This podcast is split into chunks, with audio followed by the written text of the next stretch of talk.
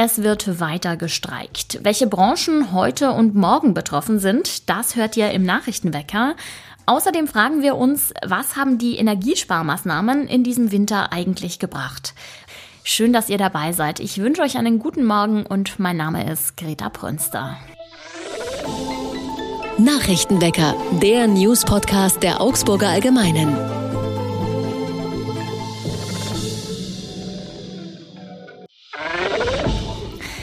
Eine Streikwelle folgt auf die nächste. Auch in dieser Woche hat die Gewerkschaft Verdi wieder zur Arbeitsniederlegung aufgerufen. Gestern war vor allem der städtische Bereich betroffen, also Finanzreferat sowie die Zuständigen für Kultur, Sicherheit und Ordnung und noch viele mehr was teilweise zu Verzögerungen bei Behördengängen geführt hat. Für heute ist angekündigt, dass Tarifbeschäftigte, Auszubildende und Praktikanten bei der Stadt Augsburg sowie bei der Versorgungssparte der Stadtwerke und des Hauptzollamts streiken werden. Dazu ist ab 10 Uhr ein Protestzug mit anschließender Kundgebung auf dem Rathausplatz geplant. Ja, und morgen geht es weiter. Dann werden Beschäftigte in Kindertagesstätten und im Sozialreferat die Arbeit niederlegen. Für die kommende Woche sind dann Streikaktionen im Uniklinikum angekündigt angekündigt. Wir halten euch dazu auf jeden Fall auf dem Laufenden und weitere Infos findet ihr auch auf der Website der Augsburger Allgemeinen.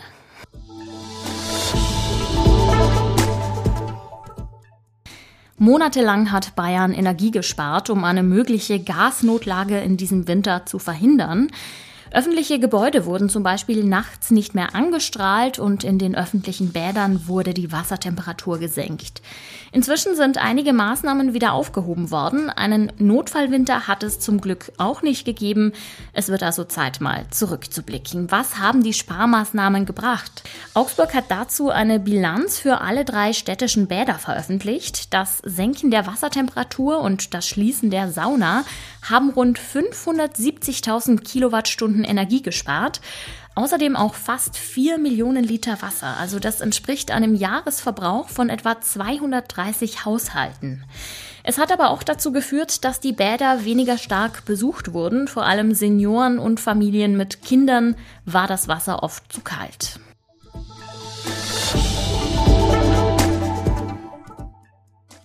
Den Augsburger Klimaaktivist Ingo Blechschmidt kennt man unter anderem vom Klimacamp auf dem Fischmarkt. Er musste sich wegen des Vorwurfs des Hausfriedensbruchs und der üblen Nachrede nun vor Gericht verantworten. Das wirft ihm nämlich die Staatsanwaltschaft vor. Blechschmidt hatte im Oktober an einer Protestaktion gegen die Regierung in Schwaben teilgenommen und dabei das Regierungsgebäude besetzt. Grund dafür war die Abholzaktion und die Erweiterung der Lechstahlwerke in Meitingen.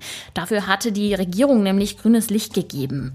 Blechschmidt erhob in einer Mail Korruptionsvorwürfe gegen den damaligen Regierungspräsidenten Erwin Lohner. Die Staatsanwaltschaft sagt jedoch, die Vorwürfe seien nicht erweislich wahr, deshalb wirft sie Blechschmidt üble Nachrede vor. Dieser bestreitet die Vorwürfe, er habe die Mail nämlich gar nicht verschickt, sagt er. Auch den Hausfriedensbruch bestreitet er, ihm sei nämlich nie Hausverbot erteilt worden. Wie die Sache ausgeht, das erfahrt ihr morgen im Nachrichtenwecker. An dieser Stelle kommt wie immer der Blick aufs Wetter. Sonnig, aber zugleich sehr windig starten wir heute in den Tag. Gegen Abend hin ziehen dann immer mehr Wolken auf. Außerdem bleibt es kühl. Die Werte liegen zwischen 0 und 7 Grad. Es war ihr wahrscheinlich letztes Spiel in dieser Liga. Die Augsburger Panther haben eine Niederlage gegen Frankfurt eingefahren, obwohl sie erbittert gekämpft haben. Mit meinem Kollegen Andreas Kornes aus der Sportredaktion spreche ich jetzt darüber, was der wahrscheinliche Abstieg für die beliebte Augsburger Eishockeymannschaft bedeuten wird. Hallo Andreas. Hallo. Ja, eine winzige Hoffnung auf den Klassenerhalt gibt es ja noch. Diese Entscheidung wird im April fallen. Erklär uns doch mal, was passieren müsste, damit die Panther nicht absteigen. Ja, es sieht so aus, in der DL steigt momentan der letzte ab. Direkt, ähm, das ist der Tabellen 15., das ist Bietigheim, die sind quasi schon verloren. Und die Augsburger Panthers sind der vorletzte auf Platz 14. Und der 14. steigt dann ab, wenn ein aufstiegswilliger Club aus der DL2 die dortigen Playoffs gewinnt. Das, sind, das klingt kompliziert, ist auch ein bisschen, Also Kassel, Krefeld und Dresden haben eine Lizenz für die DEL beantragt. Und wenn eine aus diesem äh, Trio, also eine Mannschaft aus diesem Trio gewinnt in den Playoffs, dann dürfen die aufsteigen, vorausgesetzt sie überstehen die Lizenzprüfung und die Augsburger müssen runter. Bedeutet im Umkehrschluss, wenn eine andere Mannschaft die Playoffs gewinnt, dann dürfen die Augsburger Panther drinbleiben. Was würde denn so ein Klassenabstieg bedeuten? Also heißt das weniger Geld? Äh, drehen vielleicht die Fans der Mannschaft den Rücken zu? Womit muss man da rechnen? Also Punkt eins auf jeden Fall, es gibt äh, weniger Geld. Es fängt an bei den Fernsehgeldern. Die sind zwar nicht ganz so elementar wie im äh, Fußball, aber machen doch ein bisschen was aus vom Magenta Sport. Dann äh, werden vermutlich auch die Sponsoren weniger zahlen. Man spricht so von 15 bis 20 Prozent im Schnitt, aber so ein bisschen hören sagen.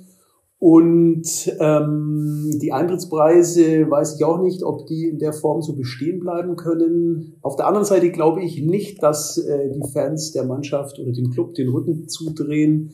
Äh, man hat es jetzt in der Saison auch gesehen, die war wirklich schlecht, aber es kamen trotzdem jede Menge Zuschauer siebenmal ausverkauft. Ähm, also mein Tipp ist ganz stark, dass auch in einer DL2-Saison äh, das Konferenzstadion regelmäßig sehr gut gefüllt sein wird. Andreas, du hattest ja die Gelegenheit, mit dem Team zu sprechen. Ähm, wie waren denn die Spieler drauf? Waren die sehr emotional?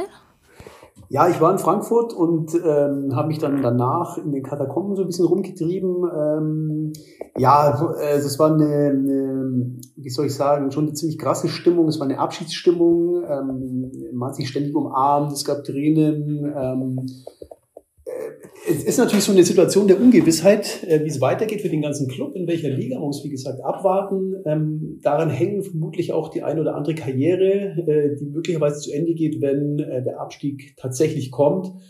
Viele werden den Verein verlassen. Die Mannschaft wird in der Zusammensetzung nie wieder spielen. Also es war eine, ja, war schon eine sehr emotionale Situation. Es wurden auch Tränen vergossen. Ähm, ja, es war einfach eine Abschiedsstimmung, die man richtig mit Händen greifen konnte. Noch ist es nicht sicher, ob die Augsburger Panther tatsächlich absteigen werden. Vieles deutet aber leider darauf hin. Vielen Dank, Andreas Kornes, für deine Einschätzung. Sehr gerne. Und auch das ist heute wichtig. Nicht nur in Bayern, auch in anderen Bundesländern hat die Gewerkschaft Verdi heute zahlreiche Angestellte zur Arbeitsniederlegung aufgerufen. Betroffen sind unter anderem Arbeitnehmer im öffentlichen Dienst in Berlin, Sachsen, Baden-Württemberg und Hessen. Wie sich die Streiks auswirken werden, ist schwer vorauszusagen. Es kann aber sein, dass sich Behördengänge verzögern werden. Zum Schluss gibt es immer einen Fun Fact oder einen Veranstaltungstipp. Heute geht es mal um ein etwas ernsteres Thema, das aber dennoch sehr spannend ist. Bei unseren Nachbarn im Allgäu gibt es nämlich eine neue App und die kann tatsächlich Leben retten. Nämlich dann, wenn jemand einen Herzstillstand hat. Für gewöhnlich dauert es ja eine Weile, bis Rettungssanitäter zum Ort des Geschehens kommen können. Dabei zählt in so einem Fall wirklich jede Sekunde. Was aber, wenn jemand in der Nähe ist, der zwar kein Sanitäter ist, aber ebenfalls weiß, was zu tun ist?